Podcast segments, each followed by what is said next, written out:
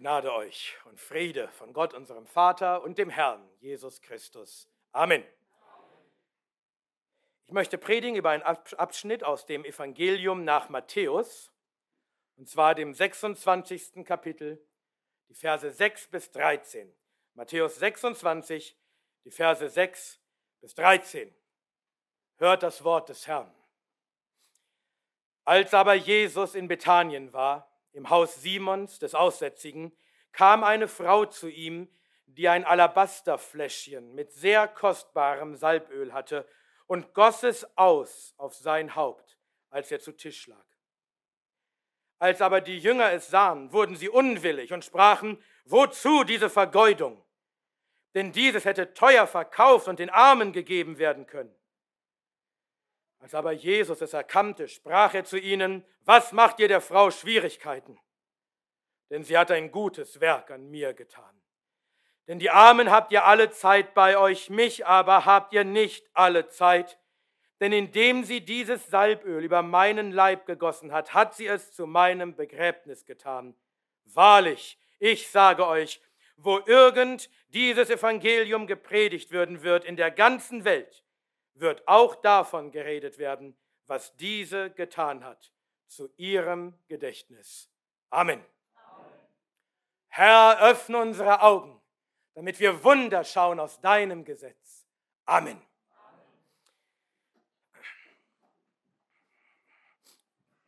Diese kleine Geschichte von der Frau mit dem Alabasterfläschchen befindet sich zwischen zwei großen und ziemlich furchtbaren Abschnitten. In den Kapiteln zuvor lesen wir von den letzten großen Konfrontationen zwischen Jesus und den Pharisäern und Schriftgelehrten. Jesus reinigt zum zweiten Mal den Tempel, indem er die Tische umwirft und die Leute raustreibt. Und immer wieder kündigt er in diesen Kapiteln auf drastische Weise das kommende Gericht an. Das Gericht über die Juden. Nicht nur wegen ihrer eigenen Sünden, sondern auch wegen der Sünden ihrer Väter, wegen der Sünden des ganzen jüdischen Volkes.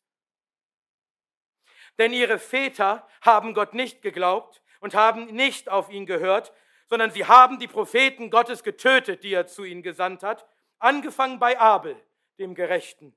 Und nun in wenigen Stunden werden ihre Kinder auch noch den Sohn Gottes töten und dann ist das Sündenmaß des jüdischen Volkes voll. Und innerhalb einer Generation, innerhalb von 40 Jahren wird Gottes Rache kommen über die Juden. Wegen ihres Unglaubens, wegen ihres Ungehorsams und wegen all des unschuldigen Blutes, das sie vergossen haben. Von Abel bis Jesus. Gott wird kommen und sie töten. Und er wird Jerusalem zu einer Wüste machen und den Tempel zerstören, dass nicht ein Stein auf dem anderen bleibt.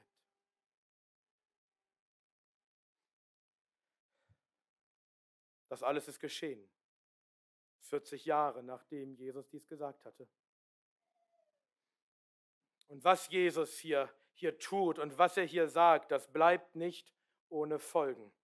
Die Pharisäer und Schriftgelehrten und hohen Priester und Ältesten des Volkes, sie beraten jetzt miteinander, wie sie diesen Jesus, diesen unverstämten Störenfried, wie sie ihn greifen und töten können.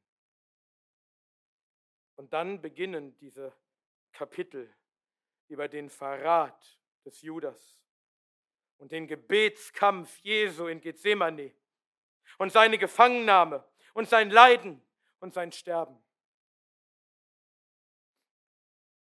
Wer mitmacht bei unserer Bibellese-Challenge, hat diese Kapitel in den letzten Tagen gelesen und erinnert sich bestimmt noch gut daran. Und wenn er sie richtig gelesen hat, dann weiß er auch noch, wie furchtbar diese Kapitel wirklich sind.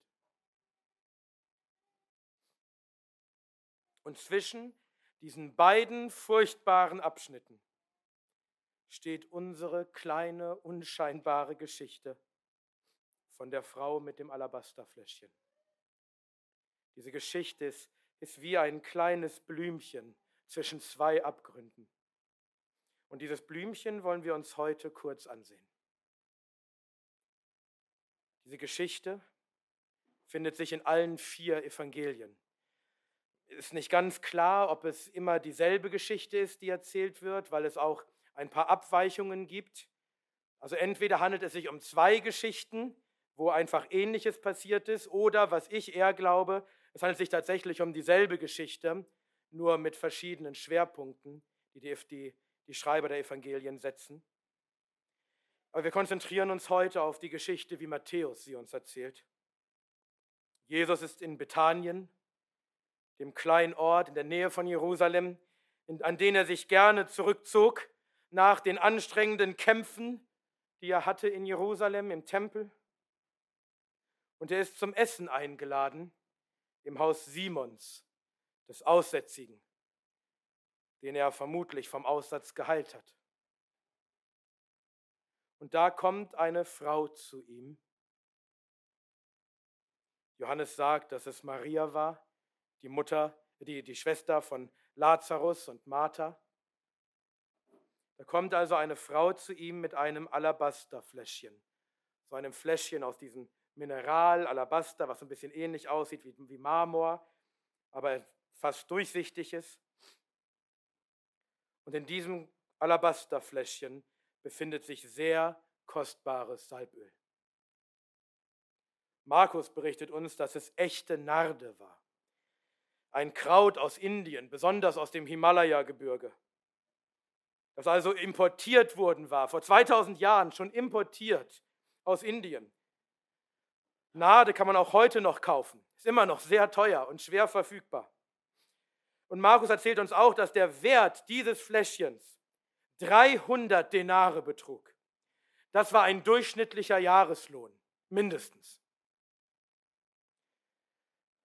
Und die Frau, sie, sie nimmt das Fläschchen und gießt es aus auf das Haupt Jesu. Alles, bis auf den letzten Tropfen. Einen ganzen Jahreslohn. Überlegt mal, was euer Jahreslohn ist. Und stellt euch vor, ihr alles gießt, alle gießt das alles auf, aus auf Jesus. Für sich selbst hätte sie wahrscheinlich nur ein paar Tropfen genommen. Aber über Jesus gießt sie alles aus, das ganze Fläschchen. Und das teure Öl fließt vom Haupt Jesu herab auf seinen Körper. Denn Jesus sagt hier in Vers 12, dass sie das Salböl über seinen Leib gegossen hat. In den anderen Evangelien steht, dass sie es auch über seine Füße goss. Und als die Jünger das sehen, was die Frau dort tut, da werden sie wütend. Sie ärgern sich. So sehr, dass sie diese Frau konfrontieren und sagen, Vers 8 und 9, wozu diese Vergeudung? Denn dieses hätte teuer verkauft und den Armen gegeben werden können. Wie muss das für diese Frau gewesen sein? Bestimmt war sie sowieso schon aufgeregt, dass sie überhaupt in dieses Haus kommt, in dem sie vielleicht gar nicht gern gesehen war. Und dass sie sich dann Jesus nahte, um, um ihn zu salben. Sie hat sich bestimmt sowieso schon gefragt, wie werden die wohl reagieren? Und wie reagieren sie? Diese Frau wird sofort von mehreren Männern fertig gemacht.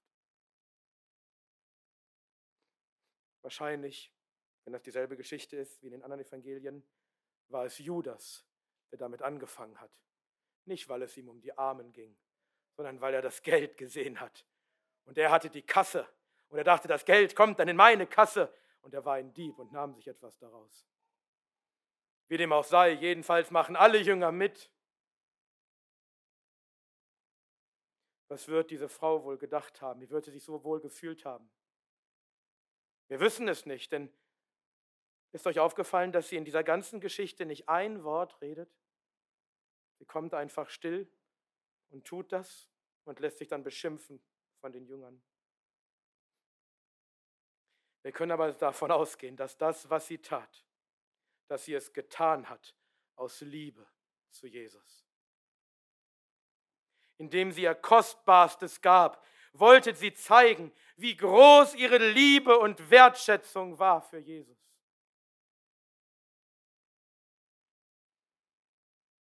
So etwas Kostbares gibst du nur jemanden, den du sehr, sehr liebst.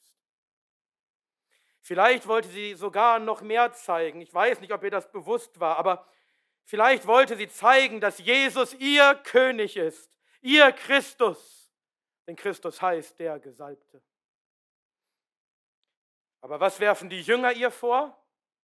Sehen die Jünger die guten Motive dieser Frau? Sehen sie ihre Liebe?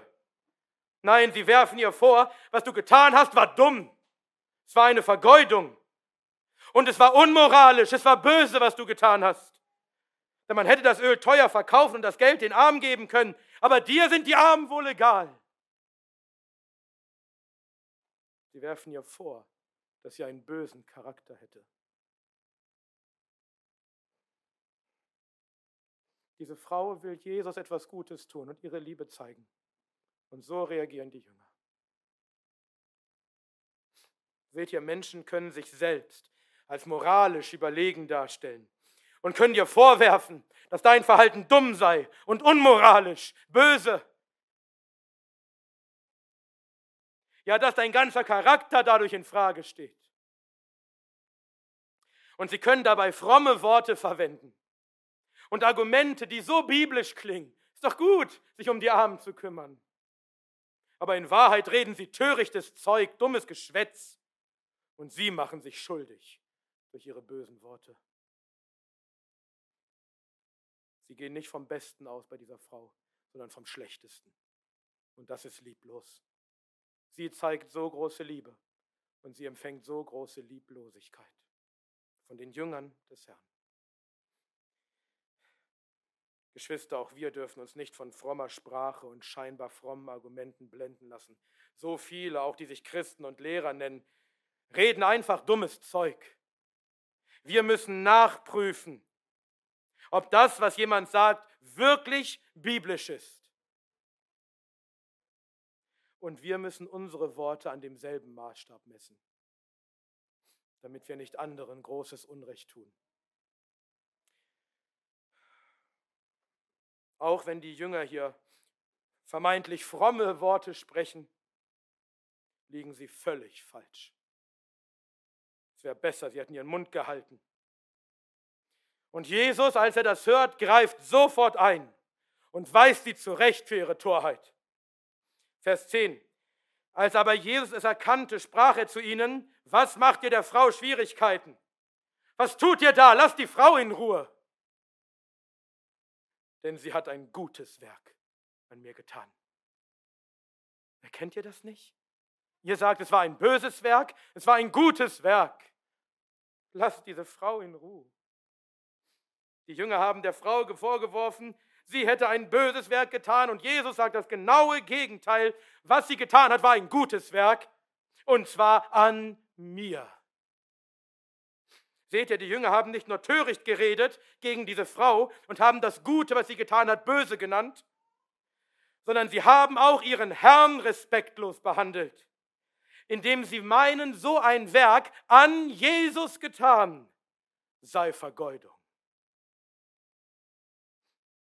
Als ob irgendetwas jemals vergeudet sein könnte an Christus als ob irgendetwas jemals zu wertvoll, zu kostbar sein könnte, um es Christus zu geben. Wie können Sie sowas sagen?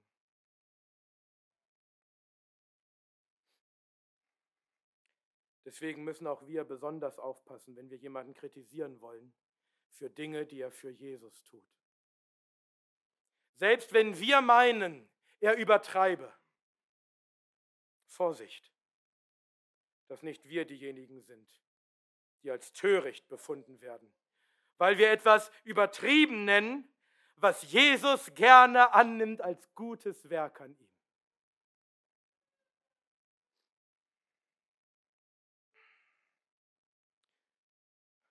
Und Jesus fährt fort, Vers 11. Denn die Armen habt ihr alle Zeit bei euch, mich aber habt ihr nicht alle Zeit. Denn indem sie dieses Salböl über meinen Leib gegossen hat, hat sie es zu meinem Begräbnis getan. Jesus erklärt den Jüngern nun, warum das, was die Frau getan hat, ein gutes Werk war an ihm. warum er es gerne annimmt. Sind die Armen unwichtig? Nein. Darum geht es nicht. Aber um die Armen können wir uns alle Zeit kümmern. Und das sollten wir auch tun. Wir sollten überlegen, wie wir uns besser kümmern können um die Armen. Aber Jesus war nicht alle Zeit bei den Jüngern. Ja, tatsächlich ist er nur noch wenige Stunden bei ihnen. Erinnert euch daran, wir befinden uns in diesem kleinen Abschnitt zwischen den letzten Kämpfen Jesu mit den Pharisäern und Schriftgelehrten und seiner Gefangennahme und seinem Leiden und Sterben. Jesus ist nur noch wenige Stunden bei den Jüngern. Dann wird er getötet werden. Und indem diese Frau das Salböl über seinen Leib goss, tat sie es zu seinem Begräbnis. Sie hat seinen Leib eingesalbt, wie man den Leib eines Toten einsalbt. Wir wissen nicht, ob, ob ihr das bewusst war, ob sie wusste, was die wahre Bedeutung ihrer Tat war. Vielleicht hatte sie gehört, wie Jesus von seinem kommenden Leiden und Sterben gesprochen hatte, vielleicht auch nicht. Aber ob sie es nun wusste oder nicht, in Gottes Vorsehung war das die wahre Bedeutung ihrer Tat. Und als das nimmt der Herr es an von ihr, dass sie seinen Leib bereitet auf seinen Tod hin und auf sein Begräbnis. Und lasst uns nur kurz festhalten, dass der tote Leib für uns Christen nicht nur eine leere Hülle ist, die man irgendwie entsorgt. Die Gläubigen, die Gläubigen haben schon immer den toten Leib mit Würde behandelt. Es war ihnen immer schon wichtig, was mit dem Leichnam geschieht. Deswegen haben sie ihn auch nie verbrannt. Geschwister, wenn in unserem Land das Christentum nun so weit zurückgegangen ist, dass immer mehr Menschen und sogar Christen ihre Leiber verbrennen lassen nach ihrem Tod wie die Heiden, dann lasst uns daran festhalten, dass wir den toten Leib nicht zerstören mit Feuer, sondern ihn würdevoll behandeln und ihn in ein würdiges Grab legen. Denn dieser Leib ist uns von Gott gegeben. Und es ist zutiefst traurig, dass er sterben musste wegen der Sünde aber der Herr wird ihn auch wieder auferwecken. Dieser Leib ist nicht etwas, was wir schnell loswerden, damit unser Geist dann schön frei ist. Nein, dieser Leib, wir werden ihn wieder bekommen. Dieser Leib ist kostbar und wertvoll. Und dann schließt Jesus mit diesen erstaunlichen Worten, Vers 13, wahrlich, was ich euch sage, ist wirklich wahr. Wahrlich, ich sage euch, wo irgend dieses Evangelium gepredigt werden wird in der ganzen Welt, wird auch davon geredet werden, was diese getan hat zu ihrem Gedächtnis. Jesus verteidigt diese Frau nicht nur gegen die falschen Anklagen der Jünger. Er lässt ihr größte Ehre zuteil werden. Alle Christen zu allen Zeiten, an allen Orten werden hören, was diese Frau getan hat, damit sie nicht vergessen wird, sondern ein ewiges Gedächtnis hat. Seht ihr, selbst in seinen letzten Stunden ist unser Herr nicht um sich selbst besorgt, sondern um diese Frau, dass sie nicht vergessen wird, sondern Ehre empfängt. Dass wir heute Morgen die Geschichte von dieser Frau hören, ist die Erfüllung dieser Prophezeiung Jesu. Hier sitzen weiß nicht wie viel, jetzt wahrscheinlich nicht ganz 100 mit den vielen Kranken. Aber hier sitzen viele Leute, 2000 Jahre später, in einem Land, das es damals noch gar nicht gab. Und wir hören, was diese Frau getan hat, in einer Sprache, die es damals noch gar nicht gab. Stellt euch vor, überall auf der Welt, seit 2000 Jahren, hören die Christen von ihr. Die Prophezeiung Jesu hat sich erfüllt. Und denk mal darüber nach. Es, es war eine unbedeutende Frau in einer unbedeutenden Provinz des Römischen Reiches vor 2000 Jahren. Und alles, was sie getan hat, ist ein Fläschchen mit Salböl auszugießen. Wie viele andere Geschichten kennt ihr von Frauen, die vor 2000 Jahren ein Fläschchen ausgegossen haben? Nicht eine, richtig? Und warum nicht? Weil es niemanden interessiert ob eine Frau vor 2000 Jahren ein Fläschchen ausgegossen hat. Aber diese Frau mit ihrem Alabasterfläschchen, sie wird niemals vergessen werden. Was sie getan hat, hat große, ewige Bedeutung, denn sie hat es getan für den Herrn und aus Liebe zu ihm. Und was sie getan hat, ist, wurde aufgenommen in das Wort Gottes, das besteht in Ewigkeit. In alle Ewigkeit werden wir uns daran erinnern und davon erzählen, was sie getan hat. Mit diesem einen kleinen Werk, das so unbedeutend aussieht, über das sich die Jünger geärgert haben.